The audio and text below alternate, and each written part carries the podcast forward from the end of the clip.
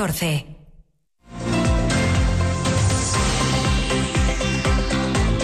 Lo que pasa. Lo que importa en Asturias. Pablo Canga. Buenas tardes. Ganaderos de todo el país decidieron hace unos días coordinarse a través de una plataforma para vehicular también aquí, como ha ocurrido en otros países europeos, el malestar de este sector con las obligaciones adicionales derivadas de la PAC, la Política Agraria Común. La llamaron plataforma 6F, pensando en que hoy 6F, 6 de febrero, se organizarían tractoradas en toda España con intención de bloquear las principales vías de comunicación del país. Aquí en Asturias el movimiento sigue huérfano de organizadores y han sido un grupo modesto de trabajadores del campo los que han intentado de forma improvisada y sin éxito colapsar la autovía del Cantábrico esta mañana entre Llanes y Unquera. La Guardia Civil no les ha permitido salir a la A8 y se han contentado con circundar la villa llanisca de rotonda en rotonda, de glorieta en glorieta, pero con la amenaza del próximo jueves bloquear Oviedo, porque sí, para el jueves está convocada una gran tractorada en la capital asturiana. Rosa Gutiérrez es portavoz de la Asociación de Ganaderos y Agricultores Ganagri. Pasado mañana en Oviedo quieren cerrar Oviedo, quieren que no se pueda entrar y salir a Oviedo. Los de aquí del Oriente ya salimos a la calle hoy. Nos están asfixiando en cuanto a burocracia, papeleo, si mueves una vaca tienes que decir dónde la pusiste, en qué finca la llevaste, luego si esa finca le pasaste la desbrozadora, escribirlo todo en un cuaderno de explotación, que al final es más papeleo que ya si tenemos poco trabajo para que tengamos más. Una protesta de ganaderos en una mañana de alto contenido político y con muchos frentes abiertos. El primero, el terremoto, y no de pequeña intensidad, que ha provocado el anuncio por sorpresa ayer por la tarde de los cambios en la estructura del gobierno del Principado que han convertido a Ana Vanessa Gutiérrez en la nueva consejera de Derechos Sociales, Cultura, Política Lingüística y Deportes, un macrodepartamento que surge de la fusión de la antigua Consejería de Derechos Sociales y de la Viceconsejería de Cultura que dirigía la propia Gutiérrez, impulsada ahora en el escalafón del Ejecutivo por la salida de Melania Álvarez para ocupar la plaza de senador, senadora en este caso por designación autonómica, que había quedado vacante por la promoción de Enrique Fernández como nuevo presidente de UNOSA. Esta mini crisis de gobierno, promovida y resuelta de este modo por el propio Adrián Barbón, está siendo muy criticada hoy fuera y dentro del gobierno, en este caso por la parte de gobierno que ocupa Izquierda Unida. El presidente ha respondido esta mañana y ha anunciado que va a crear una viceconsejería de derechos sociales para hacer asequible la gestión de todas las competencias agrupadas en esta nueva cartera. Yo soy consciente de que todo cambio siempre genera dudas en algunos colectivos. Es lógico que aquí sea, así sea, más aún en un ámbito como la política que está caracterizado por el continuismo y la inercia muchas veces. Pero insisto, yo vine a la política a cambiar las cosas, a tomar decisiones, a liderar ese cambio.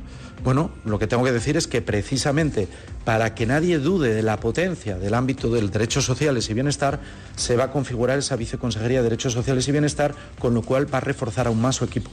Barbón defiende por lo demás su potestad exclusiva para decidir sobre estos cambios y asegura que en nada incumplen el pacto de gobierno alcanzado con Izquierda Unida. Vamos con todo ello.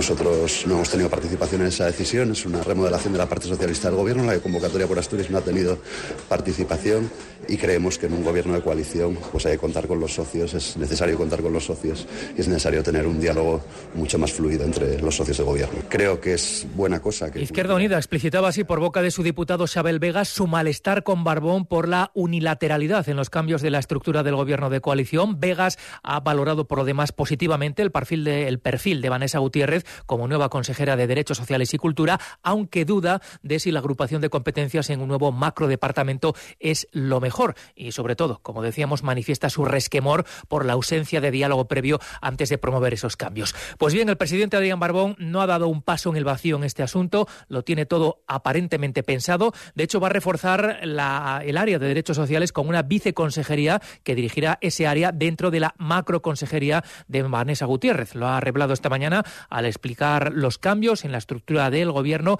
que han elevado el rango de cultura a consejería y deja fuera del Ejecutivo a la hasta ahora consejera de Derechos Sociales, Melania Álvarez, que va a ser senadora por designación autonómica. Barbón ha justificado la unión de competencias tan aparentemente dispares en la necesidad de agrupar competencias y de no incrementar el número de consejerías. Ángel Fabián. Como hizo ayer ante el Comité Regional de la Federación Socialista Asturiana, Barbón justificó el cambio en la necesidad de subsanar un error. Por un lado, el sector de la cultura pedía el rango de consejería, pero además había dudas sobre, por ejemplo, la participación en la Conferencia Sectorial de Cultura, donde solo participan consejeros. De este modo, según el presidente, se mantiene en 10 el número de consejerías y se refuerza tanto Cultura, con Vanessa Gutiérrez al frente de la consejería, como Derechos Sociales, que contará con una viceconsejería cuyo titular será próximamente nombrado. Y esta viceconsejería de Cultura ahora se transforma en una viceconsejería de Derechos Sociales y Bienestar para reforzar la parte social del gobierno de la nueva consejería. Así que la cultura adquiere rango de consejería, que era una de las reivindicaciones constantes que se nos hacía, y el área de derechos sociales y bienestar va a ser reforzado aún más porque va a tener un perfil de una viceconsejería para dotarle de todo el contenido y afrontar los retos que tenemos por delante.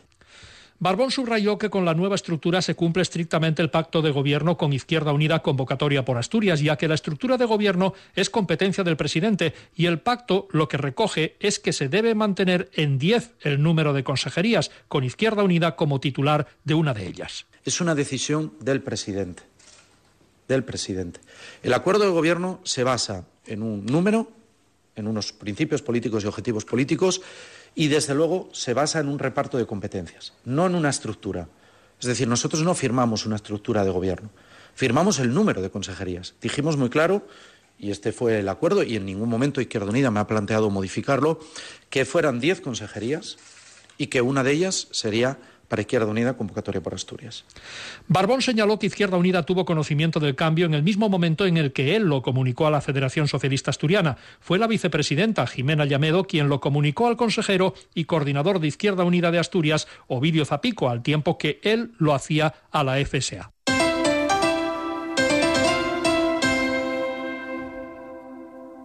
Cadena Ser, Gijón. Gris llega a Gijón con una edición totalmente nueva y exclusiva para celebrar su 50 aniversario. No te pierdas el musical por excelencia del rock and roll y disfruta como nunca de sus inolvidables canciones y coreografías. Estreno 14 de marzo, cuatro únicos días. Entradas en Teatro de la Laboral y musicalgris.es. Con el patrocinio de Cofelia, venta e instalación de máquinas para hostelería, alimentación y lavandería en Avenida Constitución 164. Teleyentes, cafés, chocolates, especias y productos gourmet de todo el mundo. Teleyen Celestino Junquera 2, esquina Plaza de San Miguel. Gabinete profesional de tatuaje terapéutico, tatuaje artístico reparador, micropigmentación y tatuaje capilar. Therapeutic Tattoo, calle Anselmo Cifuentes 6. Salón de peluquería Juan, por Dios, porque tu imagen, bienestar y salud es lo más importante para nosotros. Nos encuentras en Avenida de Portugal 27, no te lo pienses. Cadena Ser, el poder de la conversación. 14. Asturias. Dos y 14 minutos de la tarde. Hoy vuelta a la actividad parlamentaria en la Junta General del Principado. El segundo periodo de sesiones de la nueva legislatura se ha abierto esta mañana con la sesión de control al Gobierno, en la que se han reproducido los debates mantenidos las últimas semanas por el Ejecutivo y la oposición, eso sí, fuera de la Cámara, en torno a cuestiones como la reordenación del mapa sanitario o las gestiones para procurar que Arcelor cumpla su plan de inversiones para la descarbonización de sus plantas aquí en Asturias. Pocas novedades desde ese punto de vista, apenas el anuncio del consejero de Fomento Alejandro Calvo sobre el inminente anuncio por parte de Renfe, valga la redundancia, del inicio de la fabricación de los nuevos trenes de ancho métrico para las cercanías de Asturias, esto sí, con las dimensiones correctas para pasar por los túneles de vía estrecha. Respuesta a la diputada de Vox, Carolina López, y sus denuncias sobre el incumplimiento del grueso de los llamados acuerdos de la Castellana, aquellos que Barbón arrancó tras el escándalo de esos trenes que no cabían en los túneles. Seguimos esperando a que el Gobierno cumpla con la gran deuda histórica con las cercanías que tiene con Asturias, donde, señor consejero, seguimos con trenes y trazados que no son propios del siglo XXI. Yo no voy a hacer aquí los anuncios que tiene que hacer el Gobierno, pero no se preocupe, que este mismo mes se los, se los van a dar.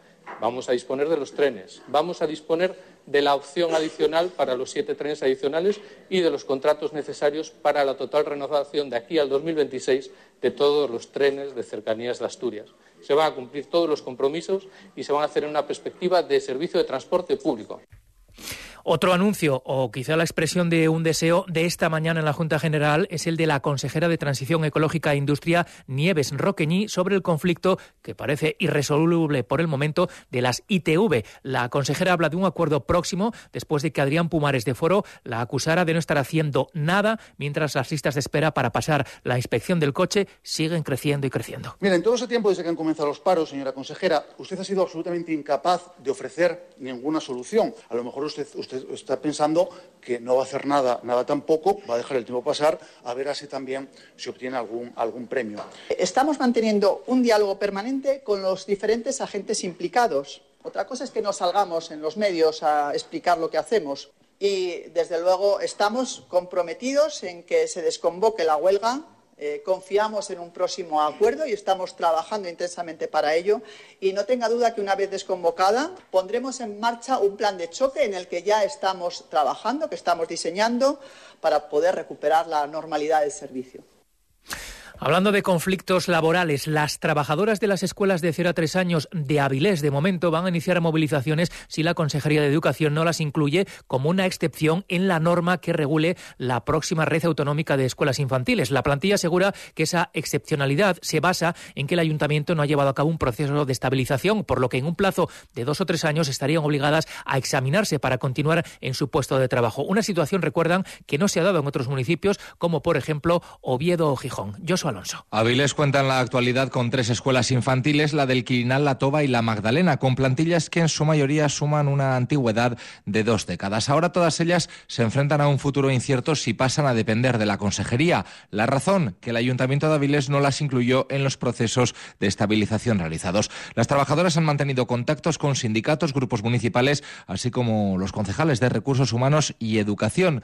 Además, también han solicitado una reunión con la alcaldesa Mariby El Ejecutivo Municipal ya ha trasladado que, de acuerdo a los plazos legales, no es posible convocar un proceso de estabilización, con lo que solo queda establecer una negociación con el Gobierno de Adrián Barbón. Una de sus representantes, Anabel Gil, defiende que hay figuras y fórmulas para que las empleadas pasen a ser fijas. Tenemos la opción de pasar como personal fijo, ocupando una plaza que se amortiza en el momento en que nosotras abandonemos esa plaza. O sea, esa plaza desaparecería. Hay otro tipo de plazas que quedan ahí eh, como pendientes de valoración y esa pendiente de valoración mm, mm, puede durar años. Eso tiene que quedar ya reflejado, porque si no, mm, nosotras evidentemente eh, estamos en una desigualdad de, oportunidades respecto al resto de municipios. Supondría que gente que lleva trabajando 21 años en el Ayuntamiento de Avilés en un plazo no muy largo tendría que volver a pasar por un proceso selectivo. El colectivo ya ha comenzado las gestiones para mantener una reunión con la Consejería de Educación y poder trasladar la problemática que afecta a 33 trabajadoras.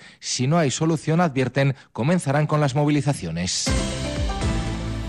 El Pleno del Ayuntamiento de Oviedo ha aprobado esta mañana por unanimidad y después de un amplio debate proponer la candidatura del municipio y especialmente del área de La Vega como sede de la futura Agencia Estatal de Salud Pública. La proposición fue presentada por el portavoz de Izquierda Unida, convocatoria por Oviedo, Gaspar Llamazares, pero explicitando como sede La Vega, a lo que el PSOE y Vox se mostraron contrarios en un principio por considerar que el proyecto de los terrenos de la antigua fábrica de armas es demasiado incipiente y podría ser un riesgo más que una ventaja. Finalmente, con la intervención del alcalde de Alfredo Cantelli, se cambió el texto de la propuesta para que la candidatura fuera la de Oviedo en general y especialmente La Vega y se consiguió el apoyo de toda la corporación. Alejandra Martínez, buenas tardes. Hola, muy buenas tardes, Pablo. Así es, la proposición de urgencia del portavoz de Izquierda Unida, Gaspar Llamazares, era presentar esa candidatura de los terrenos de La Vega, como con su, además su futuro polo biosanitario como sede de esa futura Agencia Estatal de Salud Pública para la que el Gobierno de España busca la ubicación tras ser aprobada su creación por el Consejo de Ministros. El Partido Popular apoyó tanto la urgencia como la propuesta, por entender que es una oportunidad histórica para la ciudad. Sin embargo, los reparos vinieron del PSOE, cuyo concejal Juan Álvarez explicó que el proyecto para la antigua fábrica de armas está poco maduro y sería incluso un riesgo concretar la candidatura en el área de La Vega. En Oviedo sí, pero estamos hablando de un entorno como el espacio de La Vega, un entorno en el que estamos pidiendo un plan de usos, unos estudios rigurosos, sujeto a una interacción con el patrimonio cultural de primer orden, pendiente de desarrollar un plan especial en el que estás también sujeto a unos condicionantes de tipo arqueológico, de tipo de integración del patrimonio y de integración con el resto de la ciudad, y creemos que no está suficientemente maduro como para una decisión de esta, de esta envergadura Vox se manifestó también en términos similares a los socialistas, pero tras un debate en el que el concejal de Izquierda Unida, Alejandro Suárez, hizo una contundente defensa de la Vega como sede de la agencia y una enmienda de viva voz del concejal del PSOE, Juan Álvarez, para dejar Oviedo como propuesta, fue determinante la intervención del alcalde Alfredo Cantelli, que con su propuesta cosechó la unanimidad del Pleno, por lo que se acordó presentar la candidatura del municipio de Oviedo y especialmente de los terrenos de la Vega para acoger esa agencia estatal de salud pública. Puede reclamarlo mañana Gijón o cualquier municipio. Nosotros reclamamos la agencia porque tenemos la Vega y porque tenemos un acuerdo en la Vega, hipermayoritario. Ese es el sentido. Luego ya discutiremos cuestiones. Yo lanzo al Partido Socialista que, no cuestionando todas las cuestiones que plantea Juan, no, no se desmarque de esto. Bueno, yo, yo un simple comentario. Si abrimos al municipio de Oviedo y especialmente a La Vega, ¿es posible? Porque hablar del municipio de Oviedo en general, en genérico y especialmente La Vega... Si ahí vamos a tener unanimidad, venga. Venga, pues yo creo que es una, esto sí es colaboración entre todos. Además de esta proposición de urgencia, otra también presentada por Izquierda Unida salió adelante con el apoyo del Partido Popular y del PSOE y la abstención de Vox. La propuesta para abrir el diálogo, crear una comisión de diálogo liderada por el Principado para desbloquear el plan para los terrenos del antiguo UCA en el barrio del Cristo. Antes de este pleno ordinario y en tres sesiones express de carácter extraordinario, como ya les contábamos esta mañana, se ha procedido a la concesión de la medalla de oro de Oviedo al Cuerpo Nacional de Policía y a la ministra de Defensa, Margarita Robles. En este último caso, sin que haya sido posible la unanimidad dado que Vox ha votado en contra. También ya es hijo adoptivo de Oviedo, 140 años después de que publicara su obra Cumbre, una de las cumbres de la literatura universal, la regenta Leopoldo Alas Clarín. En Gijón se cumple un año de la sentencia judicial que tumbó la ordenanza de movilidad aprobada por el anterior gobierno de coalición de PSOE Izquierda Unida. El actual que comparten Fora Asturias y Partido Popular prevé iniciar antes de fin de mes el proceso de elaboración de una nueva norma alejada, dicen, de prohibiciones inventadas. Sergio Díaz. Un año y la normativa estatal autonómica sigue dando amparo a la movilidad en Gijón. Eso dice el equipo de gobierno. La prioridad pasa por buscar acuerdos y consenso en torno a una materia que generó bastante polémica en el anterior mandato. Todos deben tener su espacio, es la máxima del concejal Pelayo Barcia. Dice que nadie, salvo los propietarios de vehículos sin distintivo ambiental, que desde el pasado verano pueden circular y estacionar libremente, nota la diferencia tras la anulación la vida sigue. Un año después debemos recordar que todos esos mensajes apocalípticos que salieron desde la izquierda, tanto en el momento de anulación como en campaña electoral y sobre todo en el momento que llegamos al gobierno, todos son falsos. Gijón está cumpliendo escrupulosamente la ley de seguridad vial y el reglamento general de circulación. Ningún gijonés, salvo los 40.000 propietarios de vehículos sin pegatina, a los que hemos, creo, mejorado la vía o por lo menos no se la hemos empeorado como pretendía el anterior gobierno, notan la diferencia. Y como punto de partida de esta nueva etapa, el Consejo Sectorial de Movilidad del próximo 28 de febrero. La Junta de Gobierno ha aprobado este martes el nuevo pliego de condiciones para la explotación taurina de la Plaza del Vivio, un contrato que dará prioridad a la oferta artística que presenten los empresarios interesados. Tres años, prorrogables, por otras dos temporadas más, con el 15 de agosto como fecha de inicio. El número de festejos entre cuatro y seis.